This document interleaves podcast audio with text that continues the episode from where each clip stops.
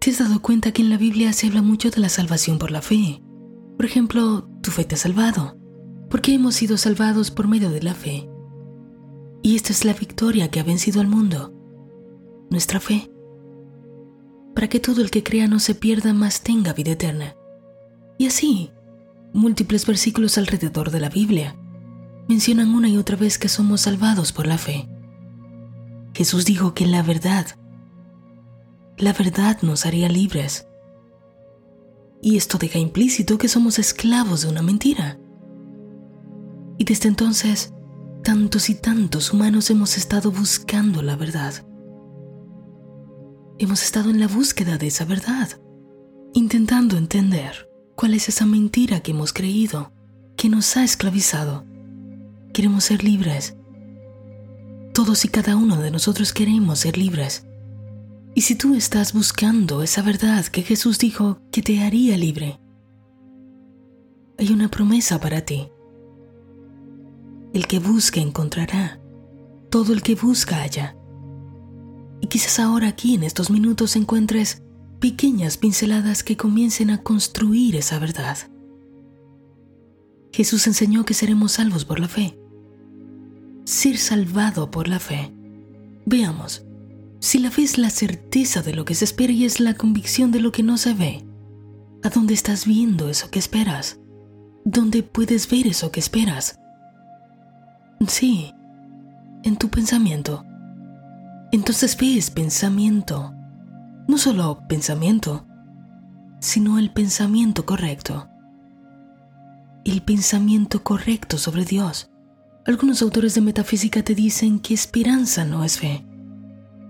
Esperanza es un tal vez sucederá.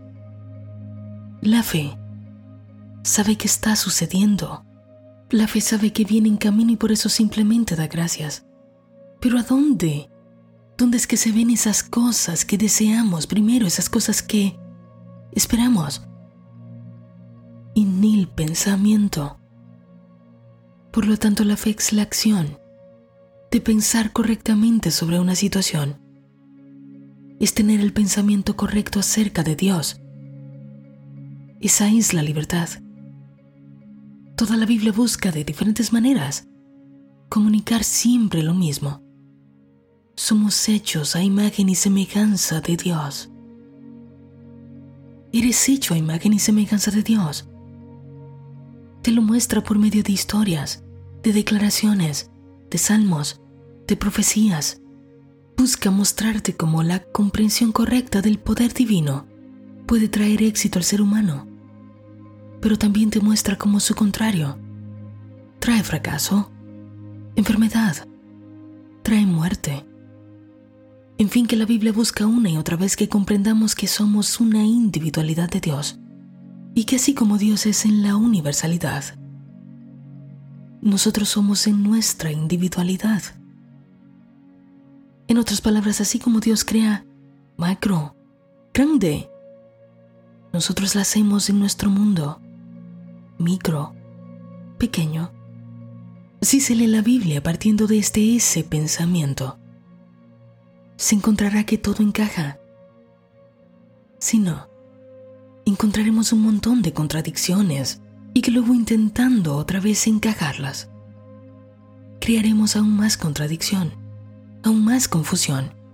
Es por eso que en un lugar les no matarás y en otro de repente les la orden de que los exterminen a todos.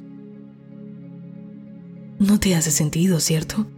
Pero si comienzas a aproximarte con este nuevo conocimiento, se desplegarán ante ti tantos tesoros tanta sabiduría, tanta belleza, tanta verdad. Ahora quiero que imagines por un momento la siguiente hermosa escena. Imagina que de repente ahí donde estás, tocan a tu puerta y cuando abres, notas que es Jesús. Bueno, esa concepción física que tienes de Jesús en tu cabeza. Quiero que lo imagines por un momento tienes a Jesús frente a ti. Y ahora puedes aprovechar, puedes tener una conversación fluida, puedes hacerle preguntas a este personaje tan importante. sabes que este encuentro cambiará por completo tu vida. Completamente tu perspectiva de ti mismo, jamás las cosas serán igual. Y lo primero que te llega a la cabeza es preguntarle, ¿cómo puedo ser como tú? ¿Cómo puedo ser como tú? A lo que él te respondería, que te hace creer que no tienes todas las posibilidades de ser como yo. Y tú le dirías, pero ¿cómo? ¿Cómo puedo? Tienes que entender la totalidad de lo que eres. Te diría él, ayúdame a entender lo que soy. No lo sé.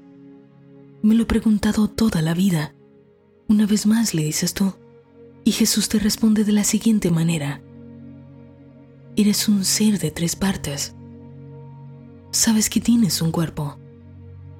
Sabes que tienes una mente porque estás pensando. Lo que aún no te queda del todo claro es que eres espíritu. Pero lo estás aprendiendo. Y cuando entiendas estas tres partes de ti, entonces podrás entender que eres una individualidad del poder de tu Padre. Tú eres una constante expresión de tu Padre. Y cuando lo veas, cuando lo entiendas, ya no estarás limitando la manifestación de tu infinito Padre a través de ti. Dejarás de creerte poca cosa. Dejarás de intentar parecerte a alguien más, sino que permitirás que tu Padre se manifieste en todo lo que eres tú, no en una sola parte, sino en todas tus partes.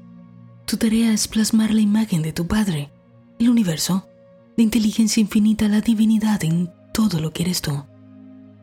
Pues intentas usar el poder creativo del Padre sin sabiduría, sin amor. Terminarás actuando en tu propio perjuicio. Te olvidarás que tienes hermanos. Esto es lo que sucede cuando solo te preocupas por tu cuerpo. Cuando crees que solo eres tu cuerpo. Si intentas plasmar la imagen de tu Padre en tu mente, solo tendrás conocimiento y esto equivale a que llegues a una reserva de riqueza. La admires, la veas desde lejos y pienses que no es tuya. La admires, la desees, pero creas que no te pertenece. Así toda la riqueza se quedaría allí y tú solo mirarías de lejos. Pero si decides vivir con un sentimentalismo basado en un falso amor, en un amor que no logra nada por sí mismo, en un amor que no se siente capaz, en un amor que no es verdadero, entonces solo seguirás rozando ideas, pero no profundizando en la verdad de tu corazón. Hermano mío, la expresión perfecta de la divinidad en ti debe manifestarse en todo lo que eres tú. Debes establecer la verdad en tu cuerpo. Debes establecer la verdad en tu mente para que te conectes con la verdad de tu espíritu. Y en ese momento te quedas pasmado. Comienzas a comprender. Ahora Jesús te dice que busques una pequeña hoja, que busques un lápiz, que aún te quedará más claro cuál es esa verdad que te hará libre. Y ahora continúa diciéndote, imagina que ves a la totalidad de Dios como un círculo un círculo bien grande que llena toda la hoja. Y luego ahora, dibujo un círculo más pequeño dentro del círculo más grande. Aunque ambos círculos son distintos en tamaños, el círculo que te representa a ti es tan perfecto como el círculo más grande que te contiene. Y cuando ves a un hermano tuyo logrando cosas que desearías lograr tú, cuando ves que un hermano tuyo tiene cosas que desearías tener tú. No deberías jamás intentar ser como tu hermano. Lo único que deberías hacer es estudiarle. Pues él y todos los que ves que logran grandes cosas solo están aplicando leyes universales que funcionan para todos por igual. Si tú aprendieras a usarlas, si tuvieras fe en ti, ¿no crees que obtendrías los mismos resultados? Algo en ti grita que sí. Pero es tu enfoque el que está mal. Porque en vez de estudiar a tu hermano, intentas copiarle. Intentas ser como él.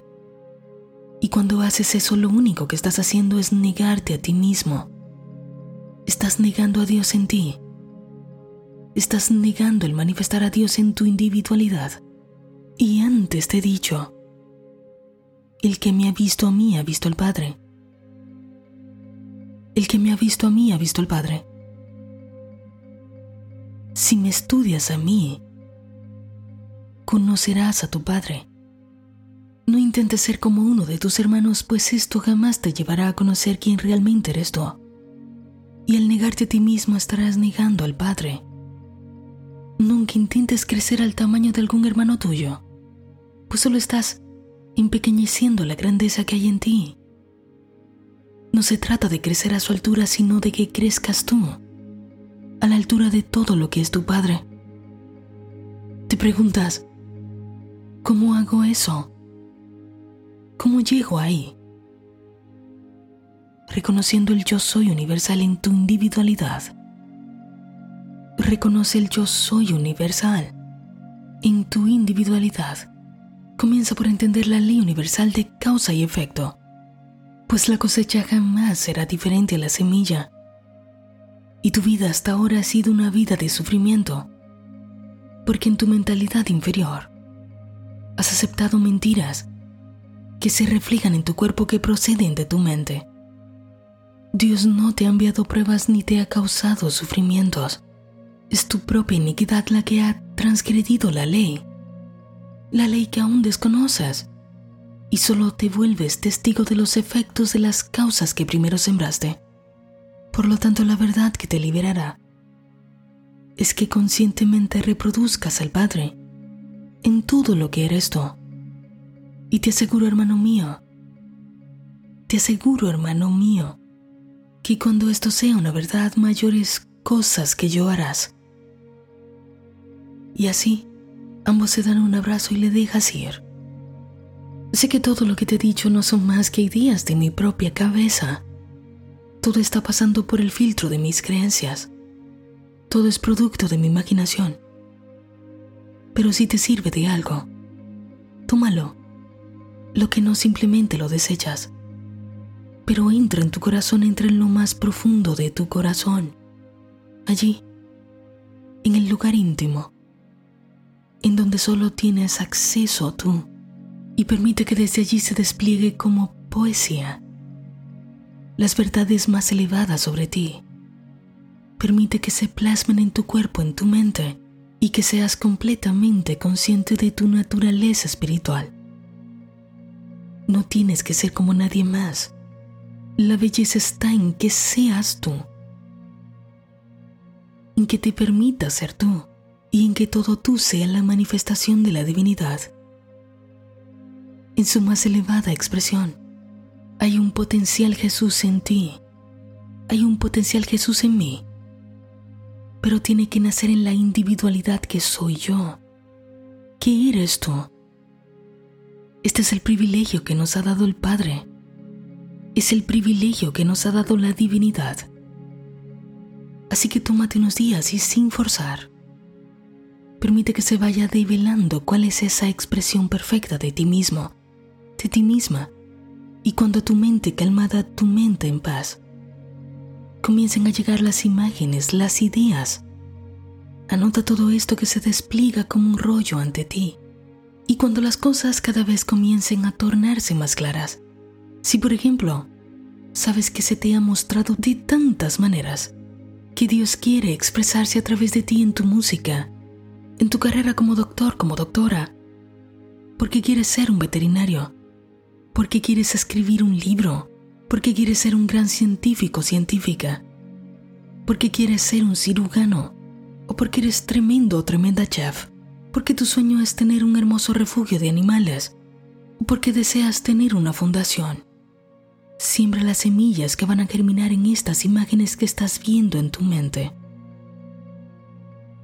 esto que sabes que no viene de ti, sino que están pasando a través de ti. Sabes que tú eres la antena Usa sabiamente las leyes universales para que la perfecta expresión de Dios se manifieste en ti. La libertad radica en que entiendas tu individualidad, en que entiendas la fuerza que tiene tu individualidad, pues en tu individualidad radica Dios, radica la universalidad.